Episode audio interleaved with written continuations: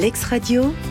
une autre façon de consulter l'actualité juridique. Bonjour, vous écoutez Lex Radio, nous sommes le jeudi 4 mai 2023 et voici votre actualité préparée par la rédaction de l'Exbase. Dans cette affaire, le 6 février 1973, une société avait donné à bail à son salarié un logement accessoire à son contrat de travail. Celui-ci étant décédé le 6 juin 2002, sa veuve avait continué à occuper le logement. Le 22 février 2017, la bailleresse avait délivré à la veuve un congé avec dénégation du droit au maintien dans les lieux au visa de l'article 10, huitièmement de la loi du 1er septembre 1948, puis l'avait assigné en validation du congé et, à titre subsidiaire, en résiliation du bail et en expulsion, ainsi qu'en paiement d'une indemnité d'occupation. En appel pour prononcer la résiliation judiciaire du bail, la Cour d'appel de Paris avait retenu que la stipulation qu'il contenait, selon laquelle la cessation du contrat de travail entraîne sa résiliation, faisant obstacle à la naissance de tout droit au maintien dans les lieux,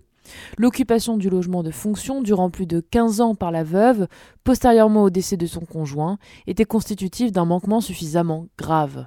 Et dans sa décision du 6 avril dernier, la troisième chambre civile censure l'arrêt d'appel au visa de l'article 1751 alinéa 1er du Code civil, dans sa rédaction issue de la loi du 4 août 1962 applicable au litige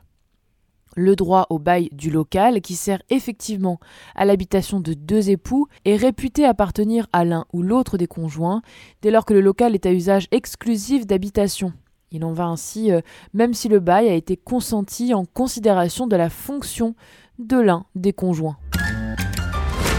Un homme avait été mis en examen des chefs d'associations de malfaiteurs et infractions à la législation sur les armes, commis en récidive légale et placé en détention provisoire.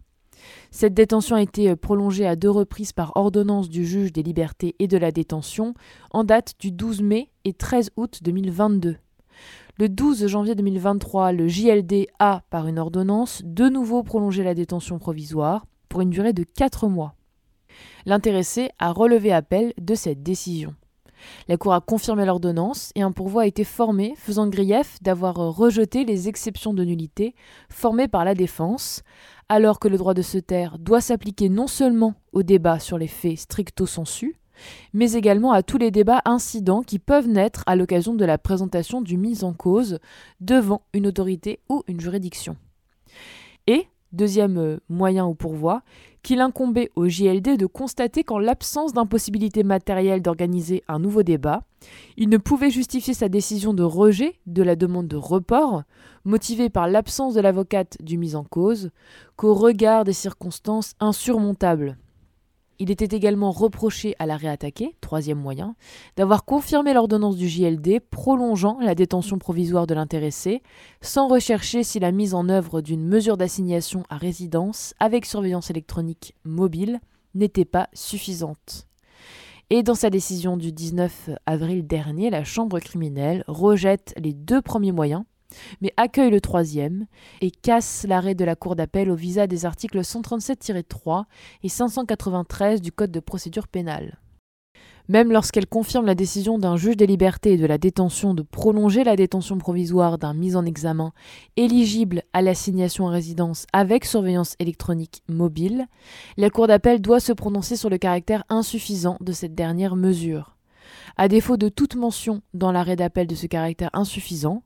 il ne peut être considéré que la motivation spéciale figurant dans l'ordonnance confirmée sur ce point ait été implicitement adoptée. Le salarié a le droit au bénéfice de la prime PEPA. Dans cette affaire, un salarié licencié pour motif économique avait adhéré au congé de reclassement qui lui avait été proposé pour une durée de 12 mois, préavis inclus. Il était prévu qu'à l'issue de ce congé, le contrat de travail serait rompu. Son employeur a décidé unilatéralement de faire bénéficier les salariés liés par un contrat de travail au 31 décembre 2018 d'une prime exceptionnelle de pouvoir d'achat, la prime PEPA, d'un montant de 800 euros. Cette prime est versée au prorata du temps de travail contractuel pour les salariés à temps partiel et au prorata du temps de présence pour les personnes entrées au courant de l'année 2018 ou absentes. Sauf que l'employeur n'a pas versé cette prime au salarié en congé de reclassement. Celui-ci a alors saisi la juridiction prud'homale, soutenant avoir droit à cette prime exceptionnelle de pouvoir d'achat pour l'année 2018. Le CPH, le Conseil des prud'hommes, a retenu que le salarié était présent et travaillé dans l'entreprise jusqu'au 10 octobre 2018, date à laquelle il a été placé en préavis dispensé par l'employeur.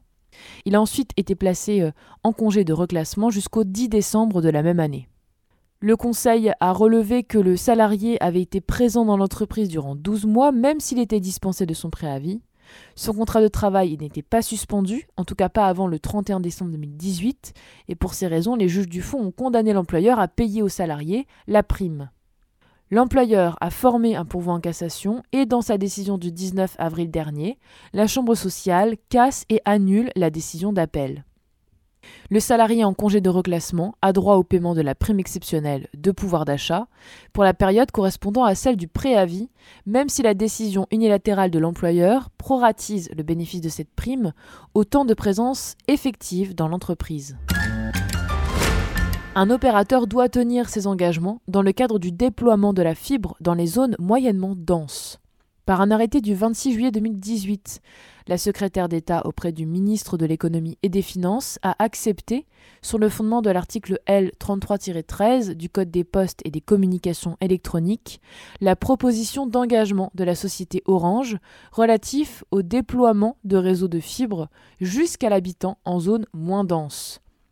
Par une décision en date du 17 mars 2022, la formation de règlement des différents de poursuite et d'instruction de l'autorité de régulation des communications électroniques a mis en demeure la société Orange de se conformer à ses engagements au plus tard le 30 septembre 2022.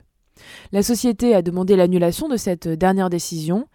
et, dans son arrêt du 21 avril dernier, le Conseil d'État considère que la société n'a pas respecté ses engagements de déploiement de la fibre dans des zones moyennement denses. Il résulte de la décision ministérielle qu'au plus tard, au 31 décembre 2020, la société devait avoir euh, rendu raccordable ou raccordable sur demande 100% des logements et locaux à usage professionnel du périmètre des communes concernées, sauf pour ceux de ces logements et locaux pour lesquels un refus aurait été opposé par les propriétaires, avec au plus 8% de ces logements et locaux raccordables sur demande. Si la société Orange soutient qu'elle a rendu raccordable ou raccordable sur demande un nombre de logements et de locaux correspondant aux éléments chiffrés indicatifs établis sur la base de données logement 2013 de l'INSEE, qu'elle avait communiqué en 2018 avec ses engagements. Il n'est pas sérieusement contesté que la société n'a pas respecté ses engagements dans un certain nombre de communes aux dates du 1er mai et du 31 décembre 2021. L'ex-radio une autre façon de consulter l'actualité juridique.